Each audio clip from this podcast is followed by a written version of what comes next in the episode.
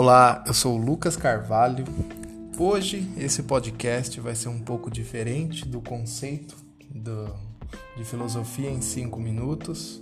Hoje nesse podcast eu vou me estender um pouco mais, onde eu vou trazer um conteúdo um pouco mais extenso sobre uma rixa muito conhecida na filosofia, instaurada lá na Idade Moderna que é a rixa, vamos dizer assim, entre aspas, entre o racionalismo e o empirismo. São duas correntes de pensamento, duas correntes magníficas.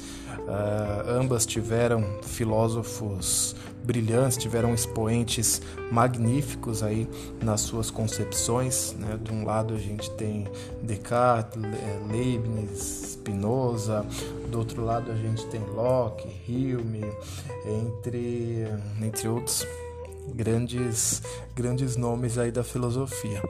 Então, para começar a falar sobre racionalismo, sobre empirismo, é necessário a gente falar um pouco sobre a Idade Moderna. A Idade Moderna, o que é a Idade Moderna? Foi inaugurada como o Renascimento, época ainda de, de transição, é, a transição entre o novo e o velho. Estabelece de fato como os séculos 17 e 18.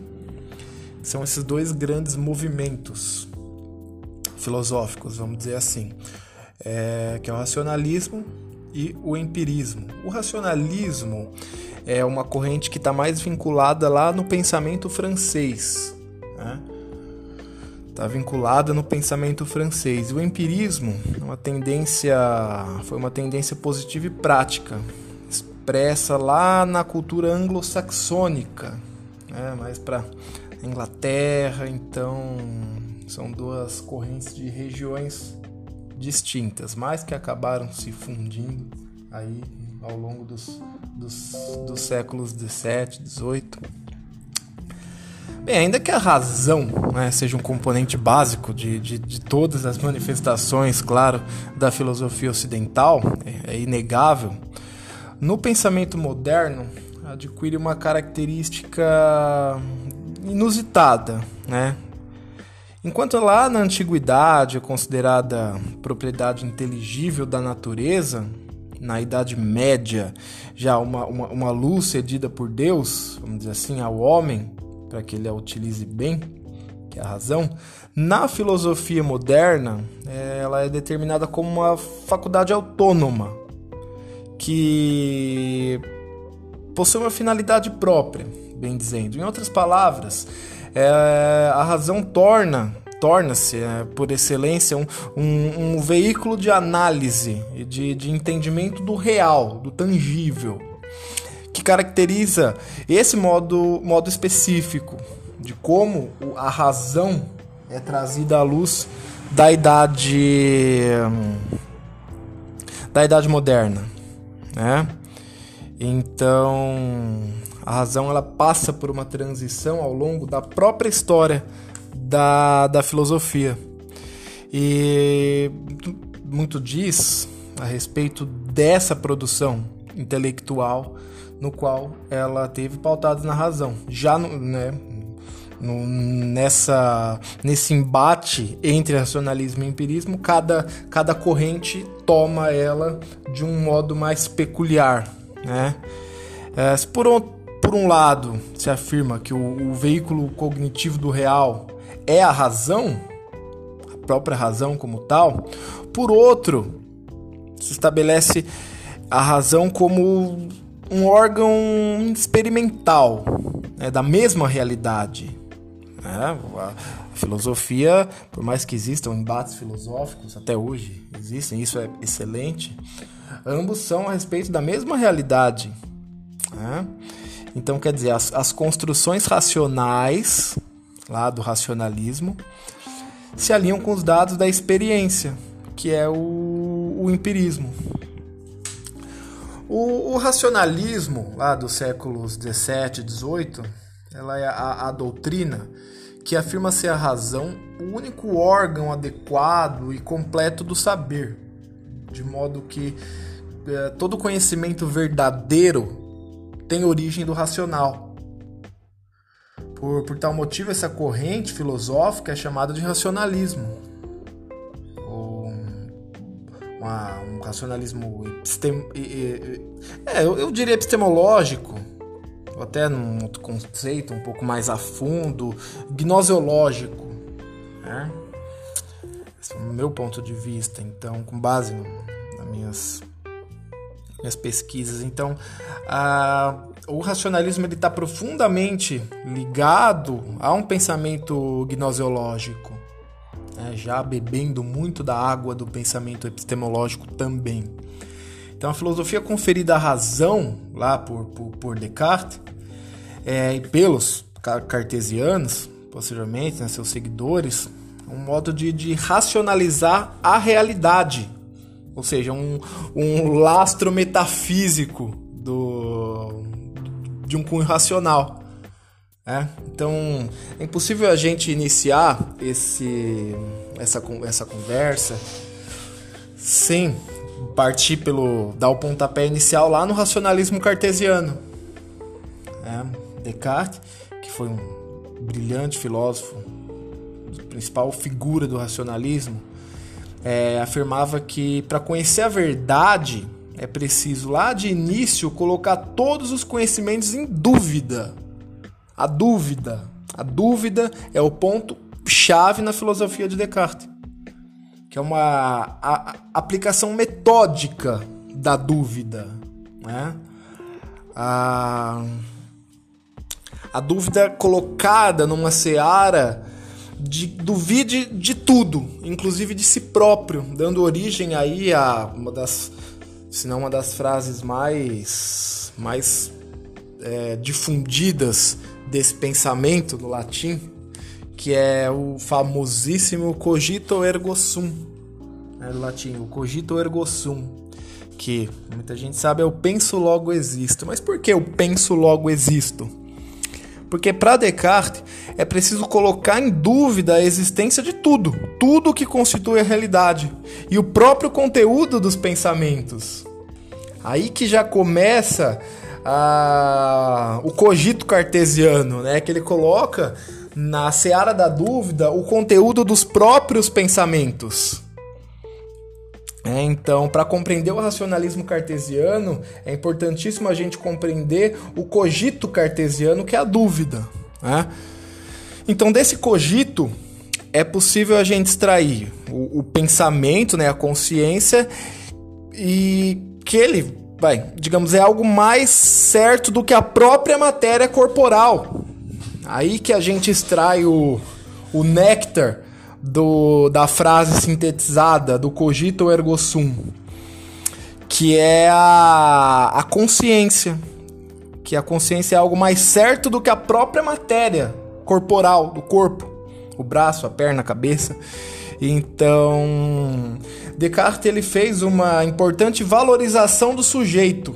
É uma valorização do sujeito aí em detrimento ao objeto, que é o objeto, é o idealismo né? É o idealismo. Então a tendência é a ressaltar a consciência subjetiva sobre o ser objetivo. É? Aí a gente já está começando a, a, entrar um pouco mais na complexidade do, desse, desse pensamento cartesiano, né? como, como algo conhecível. Né? É... Bem, é, o racionalismo, né? Ele.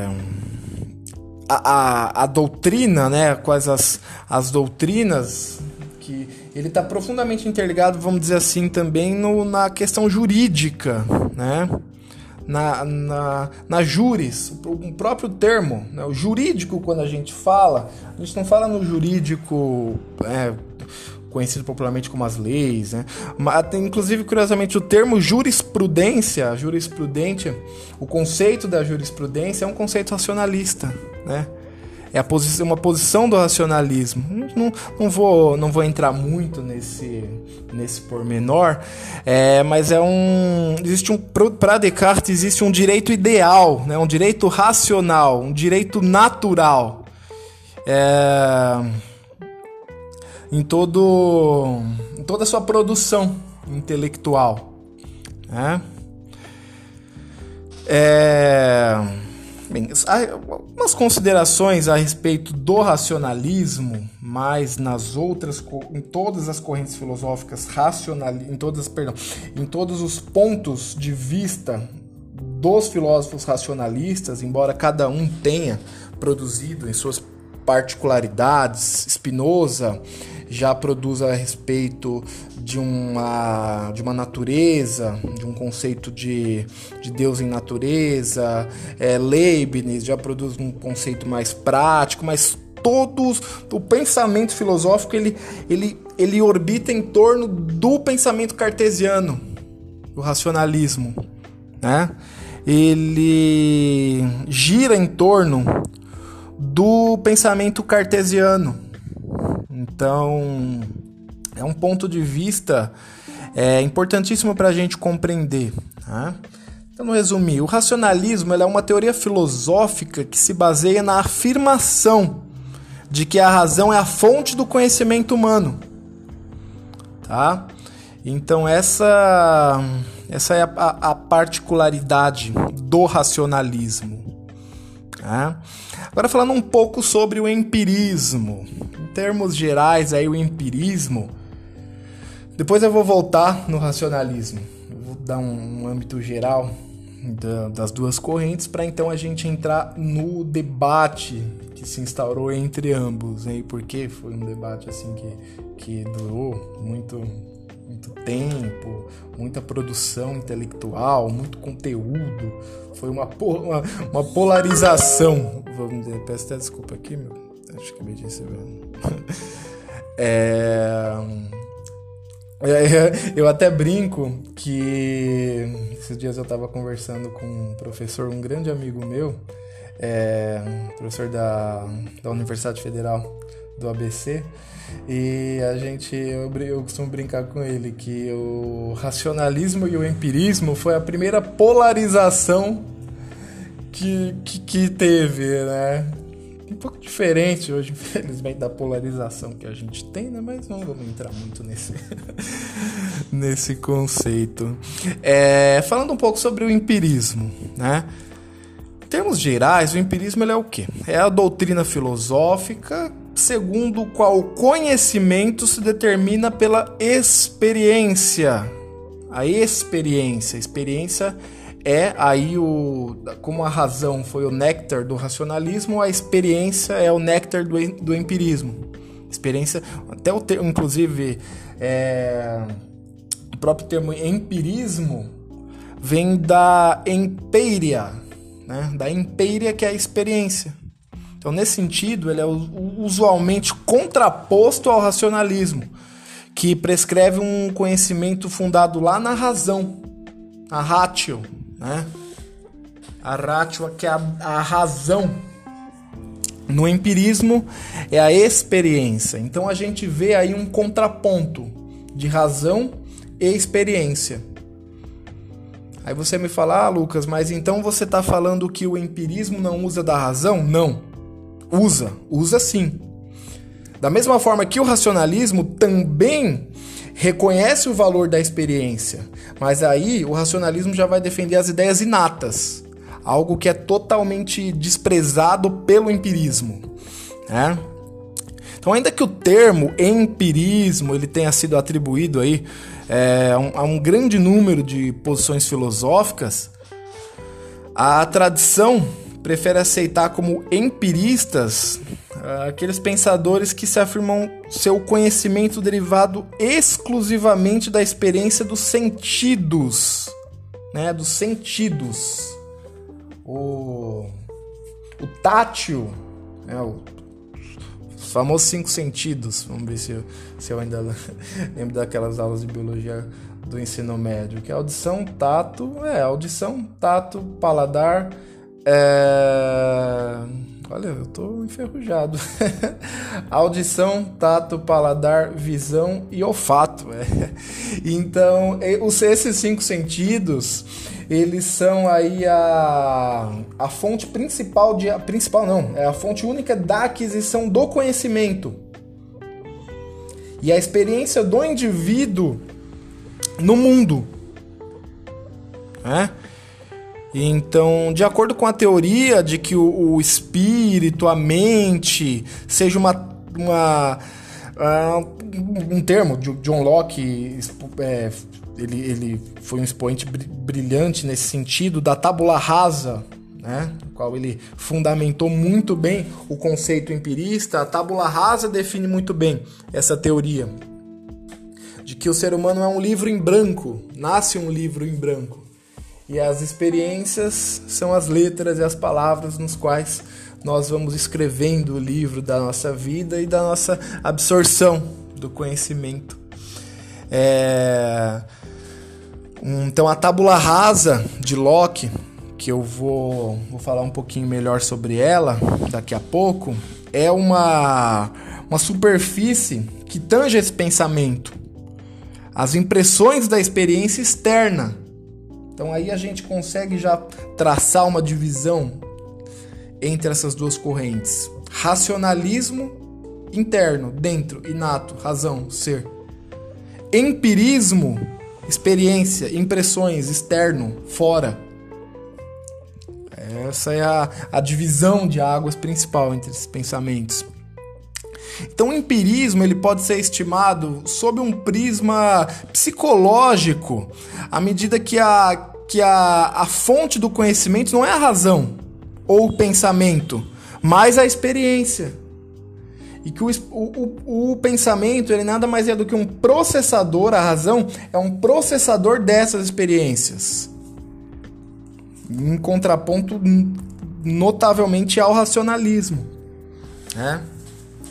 Então, a origem tempo, temporal de, de conhecer é concebida como resultado da experiência externa e interna também, num aspecto psicológico. Então, é, o, o, empirismo ele faz essa, esse passeio entre o interno e o externo. Conhecimento, aquisição externo, processamento interno, psicológico. Então, por, por conseguinte, só o conhecimento empírico é válido. Para os empiristas, é claro. Só o conhecimento empírico é válido ou seja, o empírico, aquilo que a gente adquire na experiência. Então, do ponto de vista, o empirismo ele, ele tentar achar um termo, ele rechaça o inatismo, né? O inatismo, o que é o inatismo? O inatismo é a doutrina que se entrelaça com o racionalismo. Então, o empirismo rechaça totalmente o inatismo que é o conceito das ideias inatas, que admite a experiência de um sujeito uh, cognoscente, né, de mente, espírito, dotado de ideias inatas, isentas de qualquer dado de experiência. Tem até uma, uma, uma alegoria que eu já utilizei muito é, em, alguns, em algumas conversas com alguns colegas da, da área, que é a alegoria do homem sem sentido. Né? É, suponhamos que nasça uma pessoa por alguma patologia médica e fisiológica isenta de dos cinco sentidos, né? Uma pessoa que não possui é, nenhum dos cinco sentidos por uma patologia médica rara. Ou seja, essa pessoa nasce sem tato, sem paladar, sem visão, sem audição. Então, seria possível ela adquirir conhecimento ou não? É uma analogia utilizada na Idade Moderna. Hoje, né, o, o avanço da medicina, os, o, a, a, neurociência explica isso de uma outra ótica, mas essa alegoria é uma alegoria básica para elucidar muito bem isso. Então, se uma pessoa nascesse isenta dos sentidos, como que ela ia adquirir é, a, a razão?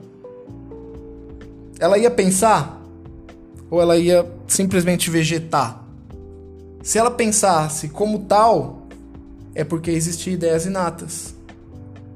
Por mais que ela jamais aprenderá isso é uma alegoria, né? Hoje, não estou falando de, de conceito é, clínico, médico, não vamos entrar nessa. Mas é, nessa alegoria, se essa pessoa hipotética que nasceu sem os sentidos jamais aprenderá um idioma, jamais sentirá um, um, um, gosto de um alimento, porque ela não tem nenhum dos sentidos, jamais sentirá um aroma, um, um odor, olfato, um sabor, um toque, uma, uma, um som. Então ela é isenta de tudo. Mas ela tem razão em algo, ela pensa.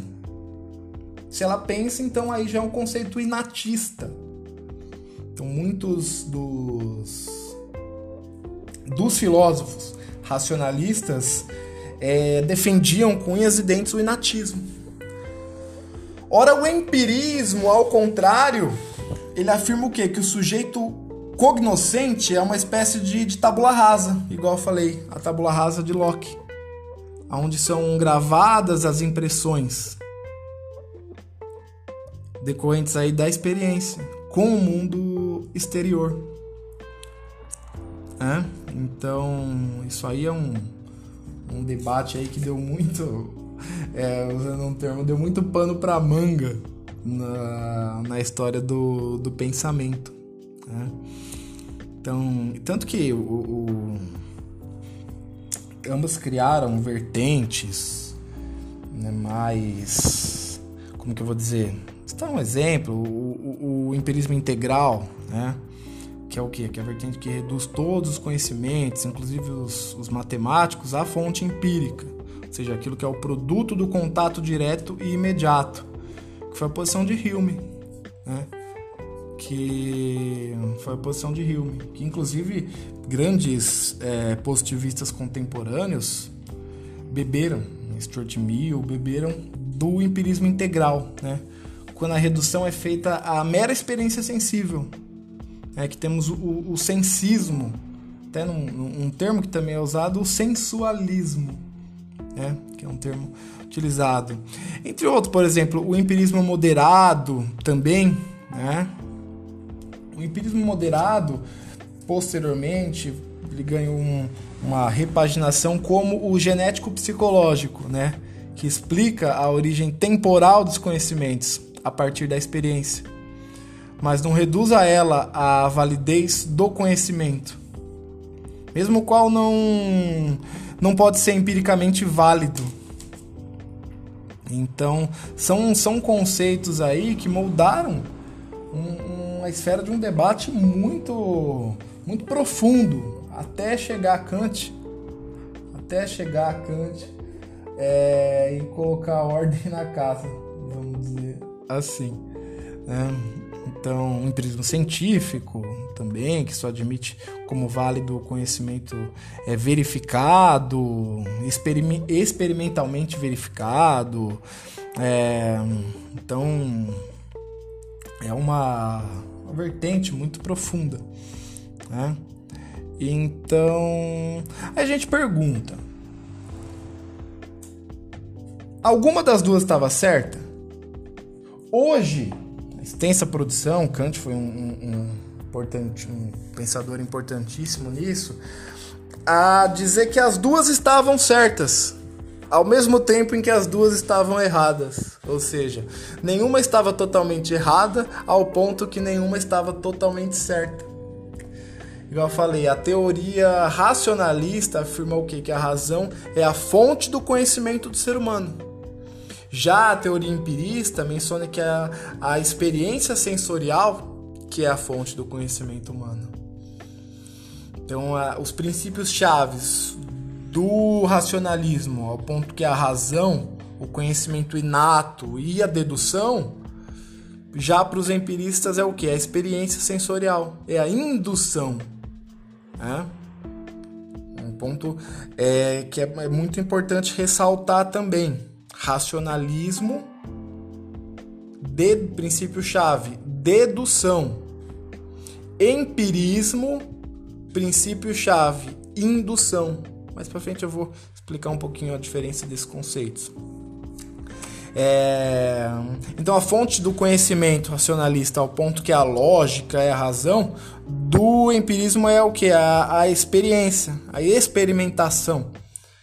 Então, os racionalistas acreditavam que os seres humanos possuem conhecimentos inatos. Já o empirismo repudiou, rechaçou totalmente essa ideia.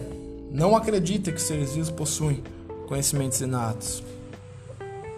O racionalismo valoriza muito a intuição, que é, é uma, a intuição seria uma filha do inatismo dentro de cada um. Já o empirismo também rechaça a intuição. É... Basicamente, lógico que eu não vou conseguir resumir um podcast de meia hora um, um pensamento que, que gerou centenas de livros de grandes pensadores, é, mas em suma, são esses os pontos principais de cada um. Fica uma dica para quem quiser, para quem quiser se aprofundar um pouco mais é, sobre sobre os temas, né? Eu particularmente indico, além dos clássicos, né? Além dos clássicos das obras de Descartes, de Leibniz, Spinoza, Locke, Hume.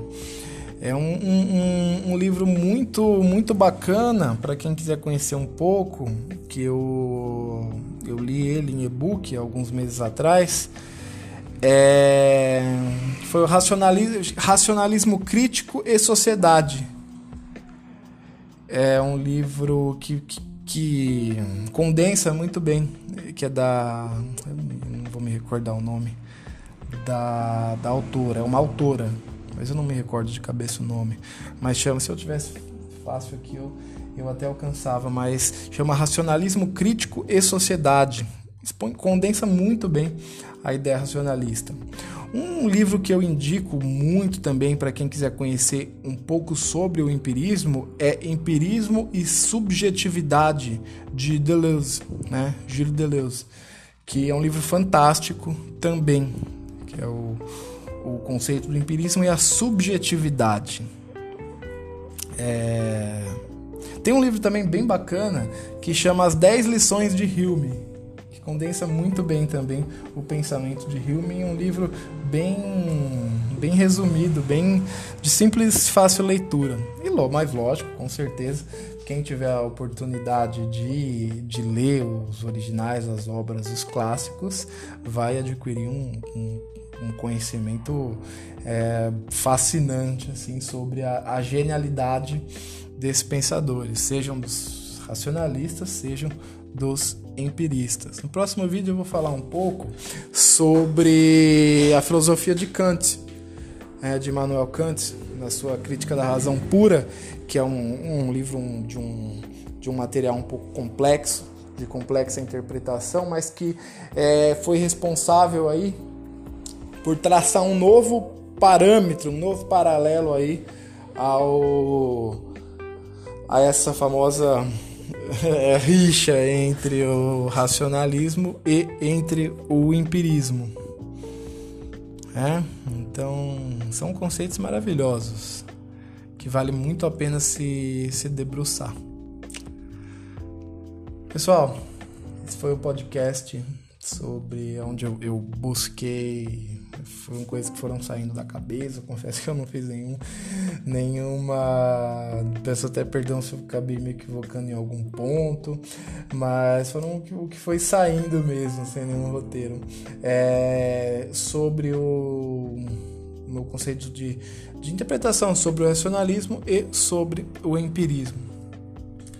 Eu vou trazer mais podcasts para a série. Se alguém ouviu até o final, eu agradeço, só tenho a agradecer bastante. E é isso. Um grande abraço a todos. Tchau, tchau.